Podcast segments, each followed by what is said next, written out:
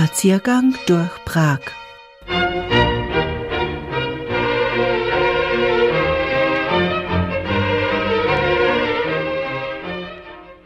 Das Clementinum ist seit Jahrhunderten ein Kultur- und Bildungszentrum.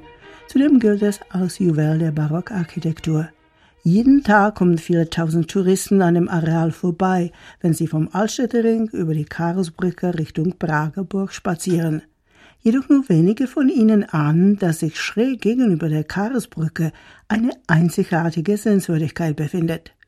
Darum haben die Vertreter der Tourismusagentur Prague City Tourism in Zusammenarbeit mit der Nationalbibliothek beschlossen, besser auf das Clementinum aufmerksam zu machen. Am 1. April wurde eine neue Besichtigungsroute eröffnet. Auf dieser wird das Clementinum nicht nur als Baudenkmal präsentiert, sondern auch als lebendiger Gebäudekomplex, den täglich Forscher und Studierende besuchen. Tomasz Klimek leitet in der Nationalbibliothek die Abteilung Historische Bücher und Musikfonds. Mit der Führung durch das Areal fängt er in der Spiegelkapelle an. Diese sei genauso wie der Barocksaal und der astronomische Turm im 18. Jahrhundert erbaut worden, erzählt er. All diese Bauten entstanden innerhalb weniger Jahre, was bewundernswert ist. Leider wissen wir nicht genau, wer der Hauptarchitekt war.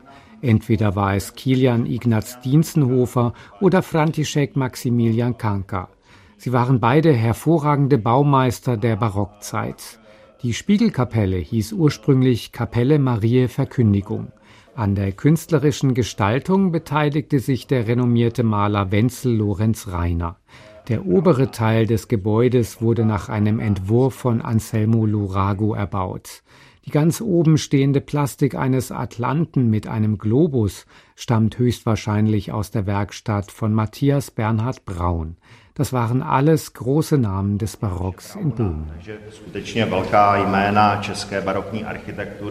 Prag diente damals zwar schon seit einem Jahrhundert den Habsburgern nicht mehr als Hauptstadt, doch Klimek zufolge war es weiterhin eine bedeutende europäische Stadt. Sie galt als Zentrum der Wissenschaft und hervorragender Architektur.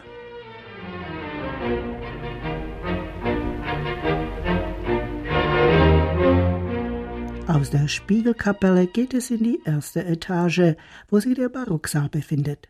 Dort werden Bücher aus dem 16. bis 18. Jahrhundert aufbewahrt. Tomáš Klimek.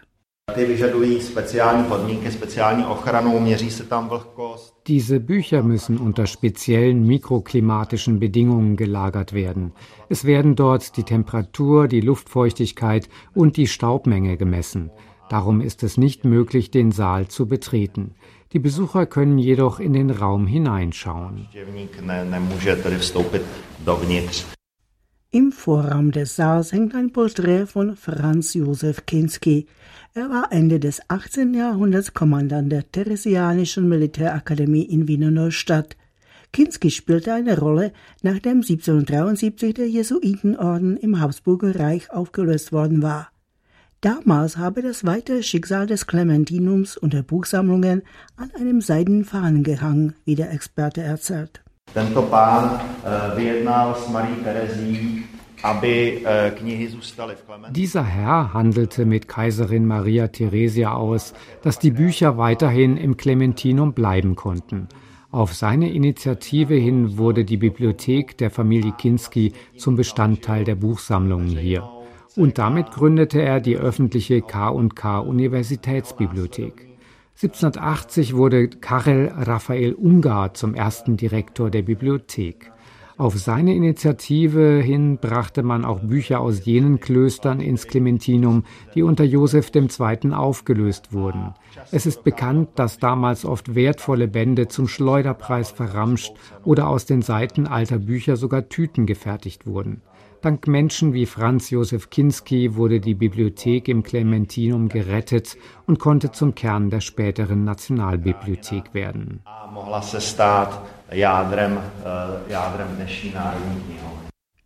Der Barocksaal stammt aus den 1720er Jahren.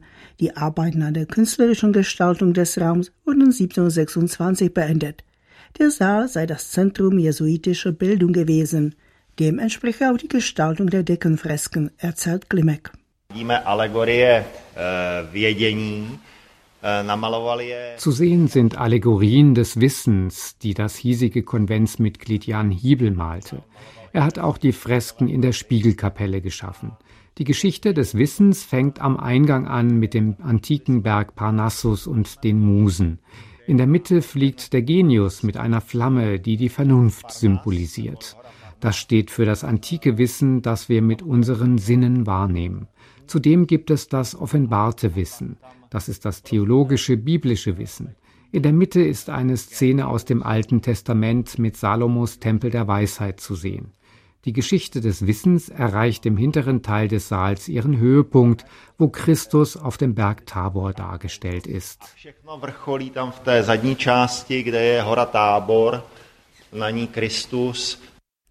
Jan Hiebel malte über den Bücherregal noch Porträts namhafter Jesuiten, wie unter anderem Ignaz von Loyola oder Franziskus Xaver an die Wand.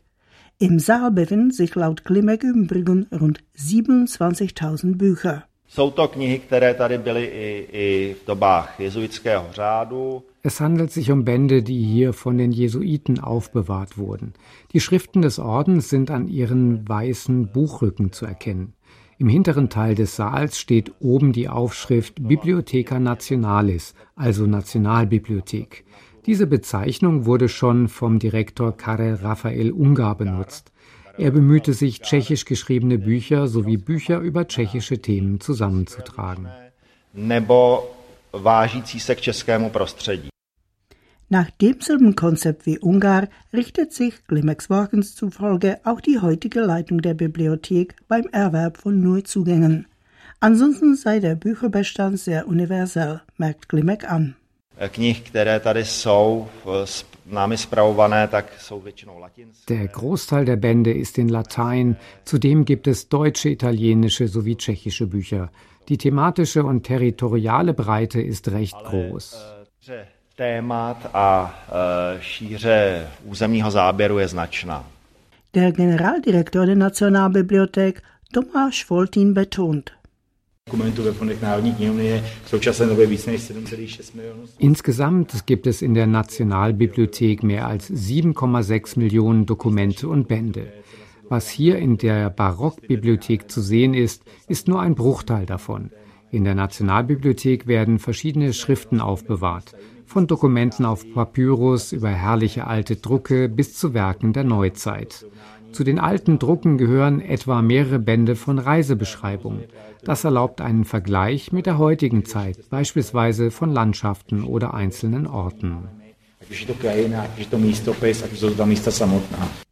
Laut Tomasz Klimek kann sich der Bücherbestand der Tschechischen Nationalbibliothek durchaus mit den vergleichbaren Institutionen in Europa messen. V oblasti střední Evropy je z historických eh, sbírek eh, Was die historischen Sammlungen anbetrifft, sind in Mitteleuropa die Bayerische Staatsbibliothek in München und die Österreichische Nationalbibliothek in Wien am größten. Die historische Sammlung im Clementinum ist die drittgrößte. Ale hned eh, potom následuje Klementinská sbírka.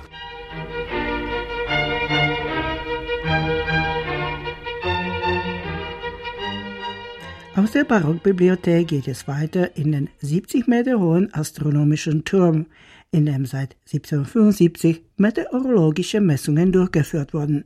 Květa Navrátilová für die Besucher dorthin. Der Turm wurde 1722 fertiggestellt. Ursprünglich diente er als Aussichtsturm – doch seine Funktion wandelte sich schon bald, als hier mit den meteorologischen Messungen begonnen wurde. Wir besichtigen zuerst den Meridiansaal. Es ist der interessanteste Raum im Turm.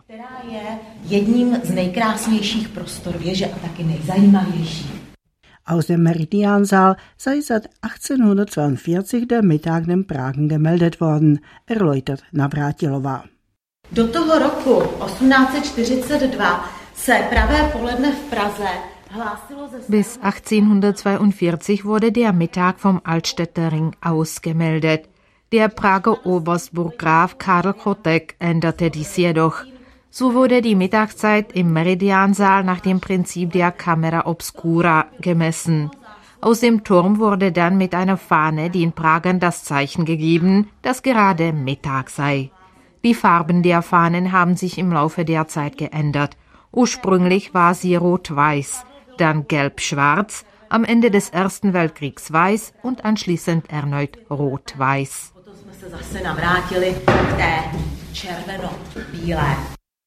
Ab 1891, als die Jubiläumslandesausstellung in Prag stattfand, war die Bekanntgabe der Mittagszeit auch noch von Kanonendonner begleitet. Aus dem Meridiansaal führen weitere Treppen bis hinauf in den Turm, aus dem sich ein herrlicher Blick auf Prag bietet. Mit der Besichtigung des astronomischen Turms geht die neue Besichtigungsroute zu Ende, die am 1. April für die Prag-Besucher im Clementinum eröffnet wurde. Peter Slepitschka ist bei der Agentur Prague City Tourism für den Betrieb der Sehenswürdigkeiten verantwortlich. Seinen Worten zufolge sollen im Clementinum bald auch Führungen in anderen Sprachen angeboten werden, darunter Deutsch, Französisch, Spanisch und Italienisch. Derzeit sei der Rundgang aber nur auf Tschechisch und Englisch möglich, sagt Slepitschka. Tím máme připravený vlastně po tři čtvrtě hodinách. Die Führungen finden im Abstand von 45 Minuten statt. Der Mindestabstand zwischen den Führungen beträgt 30 Minuten. Dabei dürfen höchstens 25 Personen in einer Besuchergruppe mitkommen. Darauf haben wir uns zusammen mit der Leitung der Nationalbibliothek geeinigt. Die Besichtigungsroute soll künftig noch durch einige Exponate belebt werden. Wir wollen damit auf aktuelle Jubiläen reagieren. Die Nationalbibliothek wird Originalgegenstände aus ihren Sammlungen an einigen Orten der Besichtigungsroute zeigen. Damit möchten wir an Persönlichkeiten erinnern, die mit Prag und Tschechien verbunden sind. ty osobnosti, které tady žily, tvořily, prostě, které jsou spjaty s tím místem, s Prahou, s Českou republikou.